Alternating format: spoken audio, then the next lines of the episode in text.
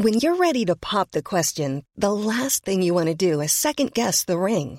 At Bluenile.com, you can design a one of a kind ring with the ease and convenience of shopping online. Choose your diamond and setting. When you find the one, you'll get it delivered right to your door. Go to Bluenile.com and use promo code LISTEN to get $50 off your purchase of $500 or more. That's code LISTEN at Bluenile.com for $50 off your purchase. Bluenile.com code LISTEN.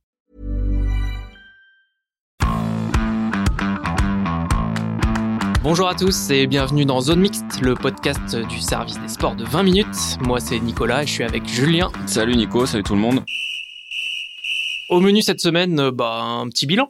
Hein, un petit bilan de nos bleus euh, après ce premier tour de l'Euro, ce qui fonctionne, euh, ce sur quoi on a au moins des interrogations. Il y a de quoi dire, il y a de quoi dire. Il y a de quoi dire. On va commencer quand même par euh, les bonnes nouvelles, Julien.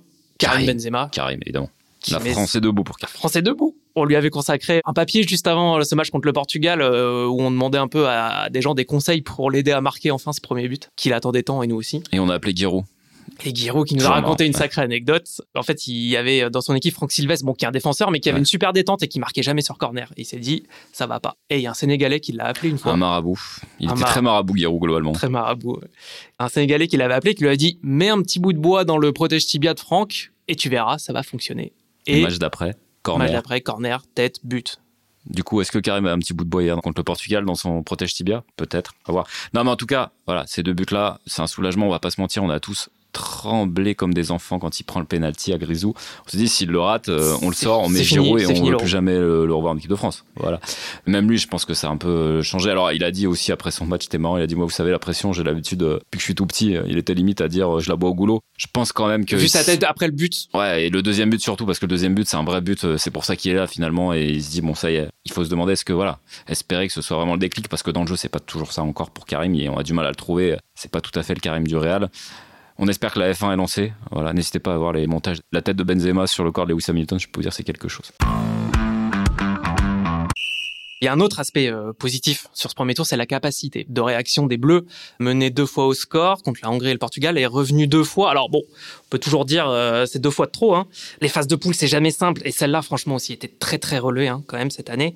Et bah la France, elle en sort première, et on aurait signé direct pour ça hein, il y a deux semaines. Ouais, bah, vu la poule, c'est sûr, on n'a pas tous la chance de jouer le Liechtenstein, euh, le FC Bâle et l'Andorre comme, euh, comme Coucou les Pays-Bas. Voilà. Et puis, vous voyez pas un truc, c'est quand même que les phases de poule avec euh, les Bleus de Deschamps sur les compétitions on va loin, euh, c'est une purge. Euh, 2016, c'était une purgeasse. L'Albanie au Vélodrome, on marque à la dernière minute. 2018, le match contre le Danemark, on y était tous les deux, Nico à Moscou, euh, on avait envie de leur jeter des tomates. Ouais, puis bon, c'est Australie-Pérou. Enfin, là, pour le coup, cette poule, elle était au contraire pas relevée, quoi. Voilà, finalement, on est sur la même base que d'habitude, ce qui est plutôt bon signe, non Ouais, bon, il n'y a pas que des bons signes hein, non plus euh, dans ce premier tour. Le caractère, ok, mais on a des petits doutes quand même, et notamment la compo. Ouais, le dispositif. le ouais. dispositif, qu'est-ce qu'on va en faire? Alors, bon, moi c'est marrant parce qu'on a fait un papier avant la compète, on faisait un peu des petits paris à la con, et moi j'avais écrit, j'en étais sûr, on pouvait commencer la compète en 4-3-3, euh, losange, trapèze, machin, tout ce que tu veux. On allait passer en 4-2-3-1 au bout d'une mi-temps ou de quelques matchs, il allait revenir aux fondamentaux, quoi, et boum, c'est ce qui s'est passé. Mais après, est-ce que ça va continuer comme ça?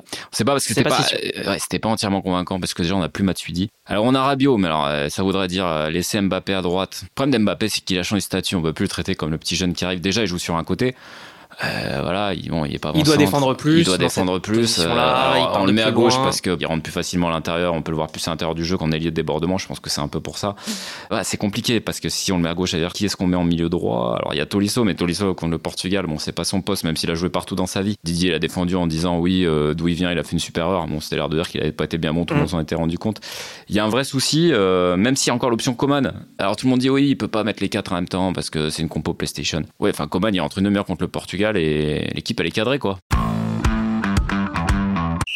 Au moins, on se dit pour la Suisse, ça peut être une vraie option, en tout Ouais, cas. et puis surtout que cette histoire de Rabiot, euh, bon, il a joué arrière gauche parce que euh, faut quand même se dire que là, on a c'est l'autre gros souci au-delà du. C'est Nos, nos grands blessés, quoi. Enfin, Dembélé, ça y est, il est déjà rentré à la maison. Et là, franchement, contre le Portugal, elle est passée où, la chatte à Dédé?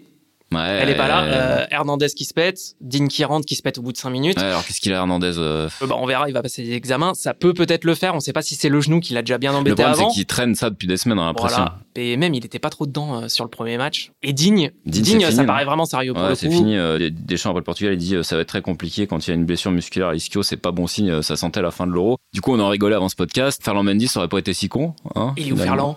Plutôt que de prendre Léo Dubois euh, qui lit des livres en tribune là. bon, bref, il est pas là, on va pas refaire l'histoire. Et puis Ouais. tu pouvais pas savoir que tes deux arrière gauche allaient se péter quand même. Et plus globalement, quand même, au-delà des blessés, on a un peu des doutes sur l'état physique des troupes. hein. Pour moi, le baromètre, c'est un peu Kanté. Et bon, il a été très bon, hein, Kanté, il n'y a pas de souci. Mais il y a ce petit truc euh, en moins, on dirait qu'il manque un peu de jus. Et si Kanté manque un peu de jus, euh, bah voilà. Ouais, puis on n'a pas fait tourner. D'habitude, on fait toujours tourner au troisième match. Et au-delà de ce que ça apporte à la vie de groupe, euh, ça permet de régénérer euh, physiquement euh, quand même les troupes. Là, ça n'a pas été trop le cas. Tous les tauliers ont joué 90 minutes à chaque fois en fait. Alors il y a la théorie de on va marcher sur tout le monde après les poules. C'est un peu ce que disait Griezmann euh, après le Ouais, premier qu'est-ce qu'il disait Griezmann? Il disait oh non, mais pas de souci, comme en 2018. euh, voilà, physiquement, on était un peu moyen en phase de poule, on atteint le maximum en finale. Et là, il dit bah pas de souci, euh, on va faire la même. Et sachant que là, en plus, c'est une année particulière avec le Covid, une saison à rallonge. euh, moi, la théorie de on va être des avions de chasse à partir des huitièmes. La saison, elle a commencé en juillet, hein, Ouais. juillet dernier pour euh, la plupart, parce qu'ils ont fait une prépa pour euh, se mettre bien pour le Final Four euh, de Ouais. Ligue des Champions. euh. On attend de voir. Surtout que là, tout le monde pense qu'on est déjà en quart. Hein bon, on va pas se mentir, la Suisse, on, ils sont bien gentils, mais enfin, euh, tant que c'est pas Federer Wawrinka, ça va. Alors que, ouais, non, mais la Suisse, Attention, attention ou pas attention, en fait, la Suisse.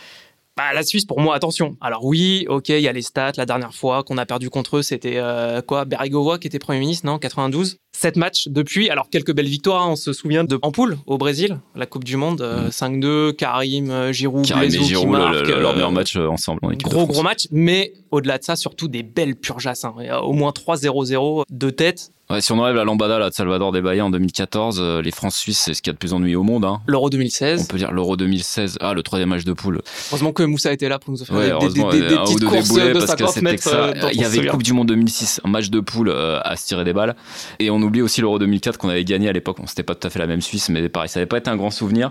C'est Euh, Henri qui nous sauve euh, ouais. avec un doublé dans la bah, quart tout ça pour dire que euh, et tout le monde pense qu'on va gagner 4-1 et faire tourner à 60e. Ça risque encore d'être un match compliqué et un match où il faudra éviter les prolongations et les tirs au but parce que bon, Hugo Lloris qui reste sur 67 pénalties euh, à contre-pied en équipe de France. Globalement, on se dit mais heureusement qu'on n'a jamais fait de série de tirs au but, Nicolas, et que ce sera pas pour cette Ouais. fois sinon. Bah, on se moque du hand hein, des fois, mais euh, tu sais, cette règle où tu peux faire rentrer un autre gardien juste pour les pénaux et le faire sortir après. si on que- faire rentrer Mac Maignan si jamais on au tir au but, moi je signe demain. Parce que si c'est au tir au but, je vous annonce, euh, il y aura pas de Champs-Élysées le 12 juillet. Là. Bon, on plaisante, Hugo, et mauvais match, ça peut arriver, mauvaise sortie, mais sur les pénaux c'est terrible. Bref, Ouais, c'est pas le sujet.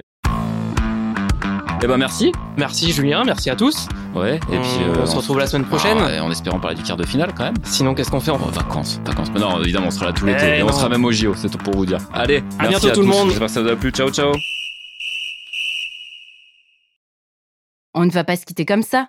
Vous avez aimé cet épisode? Sportif, généraliste, sexo ou scientifique, varié mais toujours bien informé. Découvrez les autres podcasts de la rédaction 20 minutes sur votre application d'écoute préférée ou directement sur podcast au pluriel.20minutes.fr.